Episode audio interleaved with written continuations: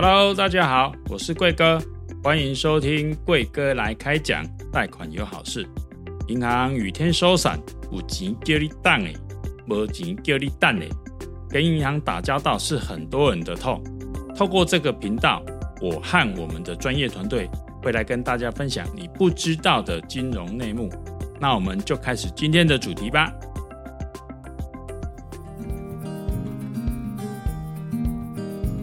好，我是好时代房贷经理张映如。大家好，我是好时代房贷经理周景光。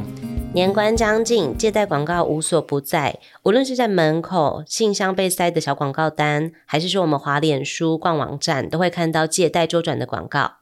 同时，在新闻媒体也常看到代办的负面新闻，找代办没办成，反而被诈骗，骗到东南亚或台版柬埔寨。有些人被抽高额的代办费，还有各种层出不穷的一种争议啊。那我们今天要跟大家分享的主题是贷款代办纠纷多，好事代教你趋吉避凶，同时审核包。警方最近有很多新闻啊，哈，就是近期的新闻有说台中代办的这个贷款争议啊，近半年就有十八件，比疫情前增加了两百六十个 percent 哎。哦，天哪，哎呀，其实代办这种东西一直都是都是很特别的一个存在者啊。嗯，对，我们可以把它讲成说是一种就是贷款中介。嗯，嘿，他负责就是帮你去介绍，就是哪里可以贷款。其实这是差别在于，就是说资讯的不对称。嗯，对，一般民众他对贷款不熟悉，那加上银行的严格，那所以说他不懂得说他的条件能不能去银行能不能过，甚至于他去送件之后被银行婉拒之后他就慌了，他必须要找觉得可以专门帮他能够办得出贷款的人。嗯，对，所以他会找上代办。但是代办其实他的争议会非常大，因为他会跟跟客户收很多很多的钱。一般来讲都是十趴、二十趴，甚至于三十趴的那个代办费用。什么叫二十趴、三十趴？就是你贷款金额多少，你就要给他其中的两成到三成的一个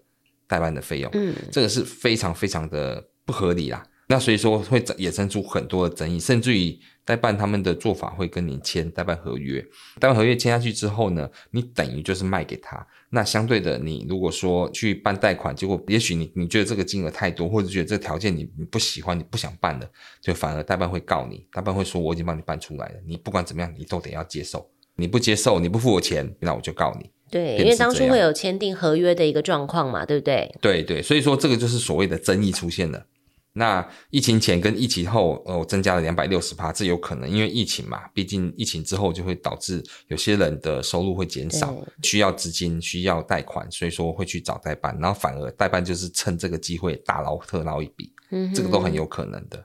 对呀、啊。所以就是说，他们在签署这些文件的过程当中，我们会建议消费者就是说，可能在签署代办契约的一个部分呢、啊，第一就是说要特别注意所谓的服务的费用。嗯，没有错。然后还有就是说违约金的部分，到底绑约多久？嗯哼，对，或者是说，如果我不照这个履行合约的一个状况下，例如说你提供给我的状况我并不满意，那我不要履行这个义务，我需要付你多少违约金？这个希望都是要加注在合约上面。嗯，对对对。但是当然，我们还是这一直在节目中一直在奉劝各位听众不要找代办，因为代办真的没有没有神通，他没有办法让你把贷款搞出来。嗯，对，他只是比你懂一点，就是说哦。原来在哪家银行比较适合做这个客群？因为他常常送件，他比较懂，而且重点是代办银行根本就不能配合。对，嘿，这有明令规定的哦，这是有监管会明令规定的哦，嗯、嘿，规定银行不能跟代办配合，跟代办配合被抓到的话，银行会这个业务会被拔掉。嗯，对。那如果像我们以前有遇过某某银行，嘿，我们银行哪一家我们就不讲了。嗯，某某银行就是因为跟代办做太多。然后被金管会查到，然后因为他纠纷太多，然后被查到之后呢，那个银行的整个的房，哎，整个房贷、信贷业务全部都停，所有的那个里面的那个业务人员全部都转换成跑到跑到那个信用卡中心。那有的如果说没办法接受，就是离职。嗯、对，是这样。这个这个状况整整停了五年之久。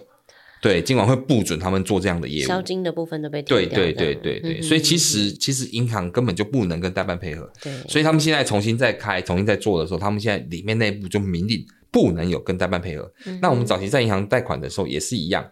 我们在办贷款的时候，我们也是，就是我们一听到代办，我们吓都吓死了，因为一样，银行明令规定不能跟代办配合，你不能够收代办的案件。我们曾经有遇过我们的呃，也是同事有收代办案件，嗯，两种状况，有的是他明明知道他还是收，嗯，还有的是他不知道，对对，不知道就是因为代办很过分，因为代办知道他不能跟银行配合，嗯，那他只好叫客户说，你假装自己去找到银行。嘿，你讲自己的，你不要说是跟代办配合哦，因为我们都已经讲好了哦，其实那是假的，他根本就不敢跟银行的行员讲说他是代办来的案件。嗯，这两个行员被抓到之后，被查到代办的案件之后的下场就是都是革职，嗯，都是革职，没有话讲，嘿，就是离离职这样子。而且如果衍生出银行的损失的话，他们要有责任要负责赔偿，对，银行会告他们。对，对，因为代办本来就是银行本来就不能跟代办配合。所有的贷款，其实听众朋友，所有的贷款哈，想要贷款，其实很简单，您就直接走到银行去，路上银行那么多家，走进去跟他讲你要办贷款就好了。嗯，你也可以网络上多多去找银行的网站，嘿，多去比较，但是千万不要找帮你办贷款的人。嗯哼，但是这些人一直都存在着，为什么？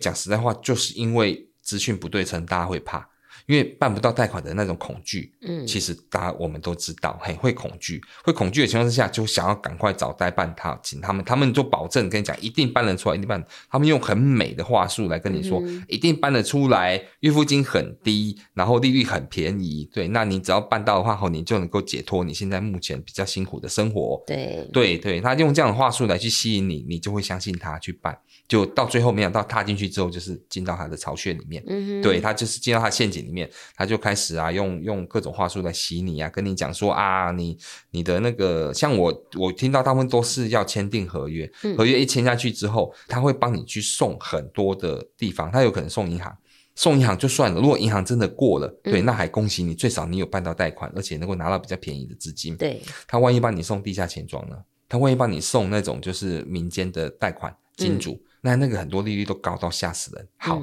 它上面的合约明白的就写着说，我只要帮你办出这个贷款，不管我送哪边你都要做，不管它的条件是什么，利率多高你都要办，你不办我告你。嗯，哎，变成是这样。对，那所有的客户就会心生恐惧，嘿，所以心恐惧，他就想说啊，那我如果不办的话会告我，那我摸摸鼻子，我还是办的。是这样，就两种决定啦，一个就是摸摸摸摸鼻子办的，另外一个就是说我就缴交高额的一个违约金。对，就所以导致就是你网络上会看到很多，常常看到爆料公社，常常看到一些一些人在抱怨说代办的一些状况，而且这些人办完之后就失联。嗯哼，办完之后他就不会就会失联，他不会跟你再做下一次的接洽，对，因为他只赚你一次而已，嗯，他一次就要把你宰到没有，所以说你再找他也找不到，你有些争议你要找他都都没有了，对，便是这样，所以说其实代办真的还蛮危险的。那当然啦，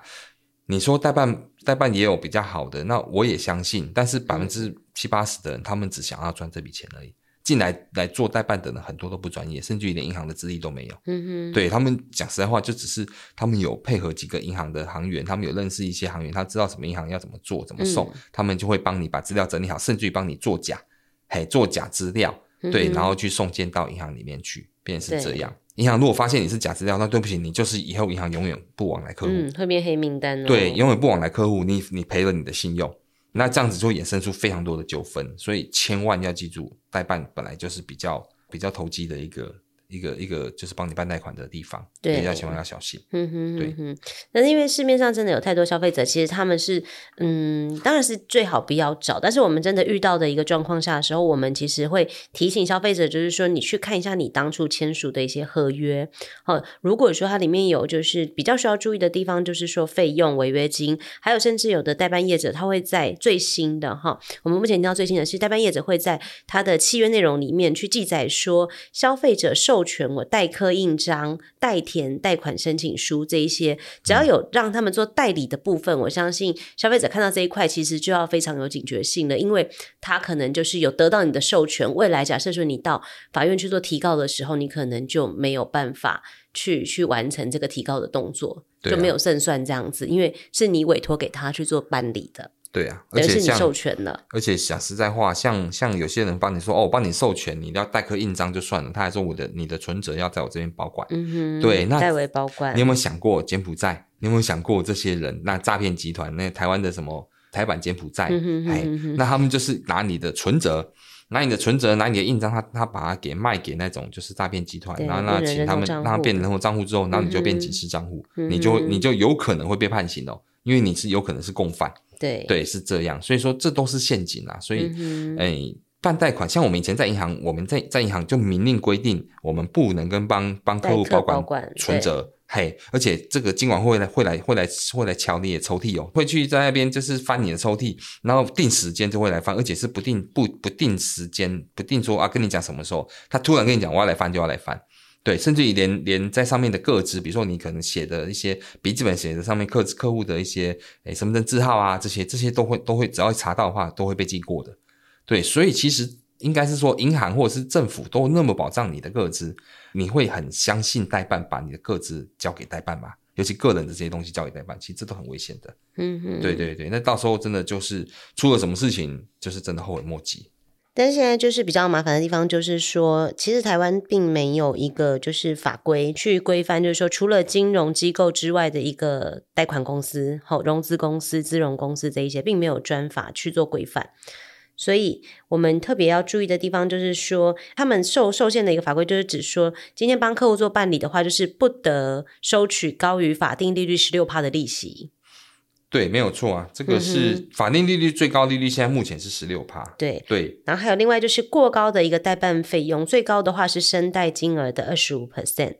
二十五 percent 也很夸张，其实也很多，对，四分之一耶，等于是你贷一百万，你就要分他二十五万哈。嗯、但是这样子却还是合法的一个状况下哦，哈，所以变成说，大家即使你拿到了所谓的代办申请书，你签署了，你觉得诶不合，你觉得不合理，但是它却合法，嗯、所以你去提告的时候，其实你是不会胜诉的，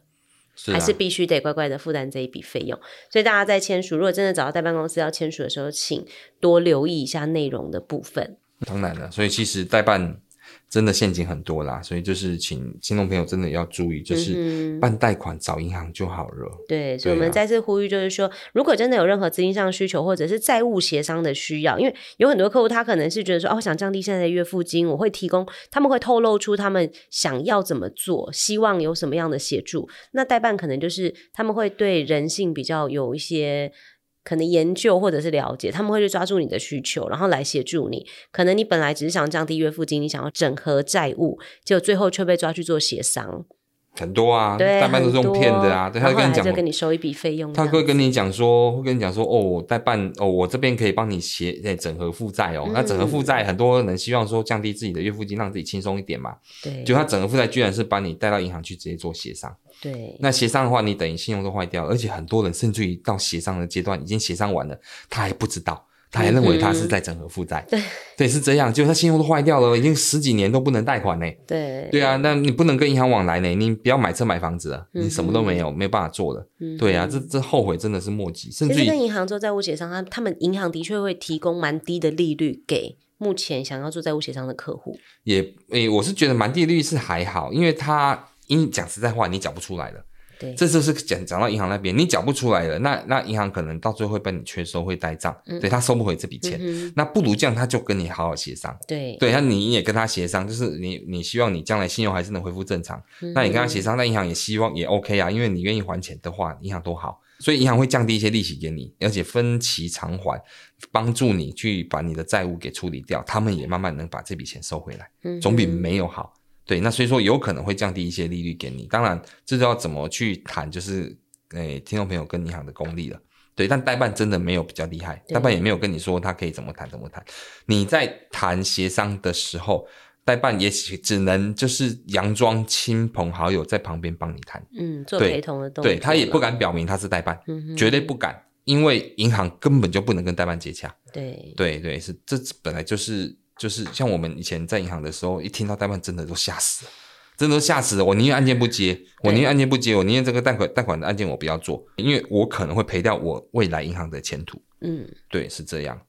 那目前来讲的话，其实代办的部分呢，哈，就是呃，第一就是它会有一个争议的部分嘛，哈，比较多是合约不老实，好，再来就是高代办费，嗯、还有所谓的高违约金，对，嗯，或者是帮你代办的时候利息超高。对，还有代刻印章、代填申请书，这个我们刚刚也有提醒过我们的观众朋友。再来的话，就是还有警方讲到的，可能会帮你做假资料，好，这其实都是有涉及所谓的伪造文书，好对，所以我们都会建议听众朋友绝对不要同意代办去帮你做这样子的事情，因为以免最后遭殃的都是你自己。对，好，然后再来就是说，还有说保证找银行，结果诶，银行现在核贷其实很严格啊，最后他是帮你找到所谓的民间贷款、代书贷款、当铺、嗯，哦，那其实那个利率也都超高，那其实也没有真正解决我们听众朋友的问题。好，这些是代办有在帮你做，有在帮你做办理，但是它是极具纠纷的。嗯，好，那现在比较常听到的哈，就是说像呃借由借贷啊，因为其实借贷贷款这一类的议题，其实我们大家都会有遇到有这样子的一个需求。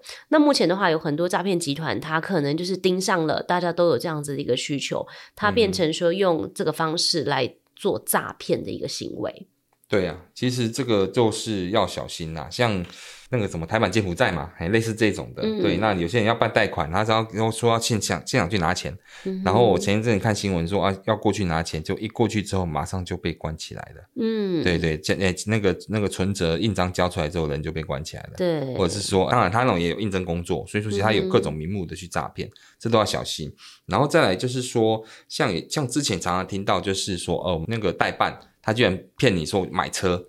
还、嗯、要你买车子，车对，买车买买车，然后借你钱这样子、嗯，然后车子还可以拿去给人家出租，做有租金的收入、嗯，其实这都是假的，就变成就是说你你从头到尾你办了一个车贷，但车子你还没看到，哎，重点是车子你还没看到还不见了，对，然后办一个车贷、嗯，然后到最后贷款没缴或是什么状况的话，他就会要求你付钱，那到时候你就是会有有有常遇到，像之前就是常常遇到这种这种纠纷，然后被告。嘿，这样子，然后这是就蛮复杂的一个状态。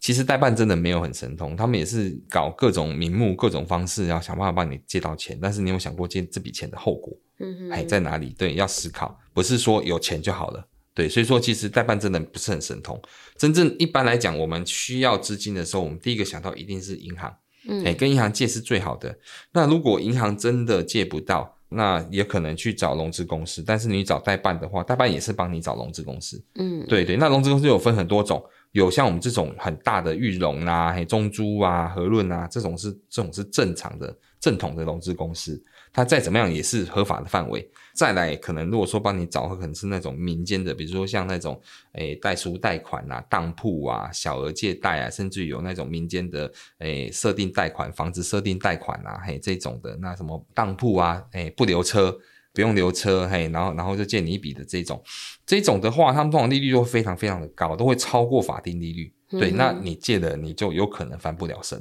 而且讲实在话，你真的要借这种人，你自己去。走进当铺跟他讲要借就好了嘛，你干嘛找代办？嗯，哎呀，你还要让被他抽一笔钱，不要那么傻，嗯、真的不要那么傻。对呀、啊，对呀、啊。前刚刚分享的应该就是指说，客户名下他可能是有车子、有房子，甚至有机车，哈，他就可以来做借款的动作、嗯。那最近我看到有一个新闻是指说，这个民众他的名下其实他是没有没有所谓的资产的部分，嗯，那他可是他还是很需要钱呐、啊，那他变成说他就是找到代办去借钱，诶，要怎么样才可以没有担保品的状况下我来借钱？结果他就被利用了，哈、嗯，他就被利用了，这个是有点像是借钱反被骗钱的一个概念。哈，对，对他找代办借钱就变成是买车，买车以后，哎、嗯，你来做贷款，那车子的部分你可以借给车行做使用，让渡这个车子的使用权给车行，你还可以再拿到一些现金哦。嗯，哎，对于有一些很缺钱的民众啊，他可能真的是狗急跳墙了，当初也没有看说到底。贷款贷多少金额？好、哦，这一个这个这个民众他分享的一个案例是指说，代办帮忙申请了好几十万的金额，结果被车行拿走，自己只拿到了五万块的现金，好可怜哦。对，然后在代办当下，他签了合约以后，让渡了这个车子的使用权给车行。短期间都还没有什么太大的状况，我拿了五万块，很开心的去逍遥快活了。结果后来他收到好几张红单，直接寄到家里户籍地的部分去做催缴。另外还有车子每年都要缴税税单嘛，对不对？对，就。一年两次，他就又收到税单了。嗯哼，对，那他非常无奈的跟媒体控诉说，其实他并没有要买车。那罚单上面的那个车子，他可能只是当下交车的时候，或者是贷款的时候对保的时候，他看过一次。嗯，跟车子拍了一张照片，金额贷下来，原本要借四十万，可能他的合约书上面写的是四十万，到最后实际拨款到他的账户，他拿到现金的部分只剩下五万块。对啊，但是他就是买车背债嘛，吼，所以其实就是要提醒大家，就是说，如果你名下真的没有担保品的一个状状况下，那你想要来做借款，你找到所谓的代办公司，他们可能会用这样子的方式，其实他就是有涉及诈骗了。他们其实代办就是这样，他就是无所不用其极的帮你借到，只要能够帮你借到钱都好。嗯哼，哎呀，那帮你借到钱，那当然有些人急需用钱，他说只要有钱就好，那两个一拍即合。对啊，结果没想到后面的结果会是这样。嗯哼，对对对，所以本来就已经缺钱，就还再上加再这样子。重点来了，是说其实他们代办公司都很厉害，他们都是有经过一些设计的，可能甚至有可能有跟律师讨论过，怎么样才可以合法的规避掉这这种所谓刑法的一些诈欺罪。所以变成说，最后客户还是必须要去承担这些债务哦。即使你告上法院，都不一定会成立。对啊，像我知道的结果，好像是之前发生那些，就是说有纠纷啊，然后买车啊这样子，就、嗯、到最后好像也是不起诉呢。嗯嗯嗯对啊，对啊，因为毕竟合约都签了，然后你都认，你你也都知道，对，因为可能代代办当下会跟你讲，只是你只是那时候心里面拿急着要用钱。所以说你没有很注意去听他的内容，嗯，对，啊，结果结果到最后醒了之后发现有问题了，对，却来不及了，对，对对对。所以接待的话，还是就是建议我们的听众朋友，他要循正常的一个管道。那银行的部分就是说有提供信贷给客户做正常的申请嘛，对不对？但是就是说可能它的审核条件会比较严格。那目前的话，其实像融资公司除了提供房子房贷。车贷之外，我们还有另外还有机车贷款的部分审核也是蛮宽松。对啊，对，那现在其实有机车的客户还蛮多的，还蛮多的啊。就基本上机车的贷款就有点像是融资公司的信贷，嗯，有点这样像，因为一台机车可能几万块钱，可是它可以借到三十万，嗯哼，对，那甚至于搭配其他的贷款，可以最多可以到五十五万，嗯哼，对，那像我们好车贷最高也可以做到五十五万，所以其实这也是一种取得资金的方法，嗯，对。对，所以大家就是可以，如果说真的有需要的话，就是跟公司做联络，然后来了解看看自己比较适合什么样的贷款，以免就是被别人利用成为冤大头这样子。对呀、啊，对呀、啊。谢谢大家今天的收听，下一集的话我们会推出金融相关的 podcast，欢迎锁定我们的频道。如果有什么想听的主题，也可以留言告诉我们哦。我是银如，我是景光，谢谢您，我们下周再见。